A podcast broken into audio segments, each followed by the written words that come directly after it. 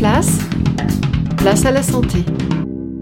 Bonjour, nous faisons la lumière sur certains termes médicaux dans cette émission. Aujourd'hui, nous allons essayer de comprendre la différence entre une épidémie et une pandémie avec vous, Grégoire.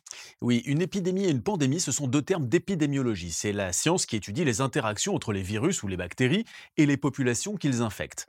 Pour ce qui est de la définition, l'épidémie, c'est une infection qui est localisée géographiquement et qui ne dure pas dans le temps, comme une épidémie de grippe par exemple. La pandémie de Covid, par exemple, c'est une infection qui part d'une zone localisée et qui va s'étendre au monde entier. Certaines sont limitées dans le temps, mais d'autres durent, comme le VIH. Est-ce qu'il y a d'autres termes qu'il faut connaître? Oui, il y a endémie. C'est une infection qui est localisée mais qui est permanente. C'est le cas du paludisme dans certains pays. On parle de maladie endémique. Merci beaucoup Grégoire. Si vous souhaitez retrouver toutes nos chroniques, rendez-vous sur la chaîne YouTube de Place à la Santé ou bien rejoignez-nous sur Facebook.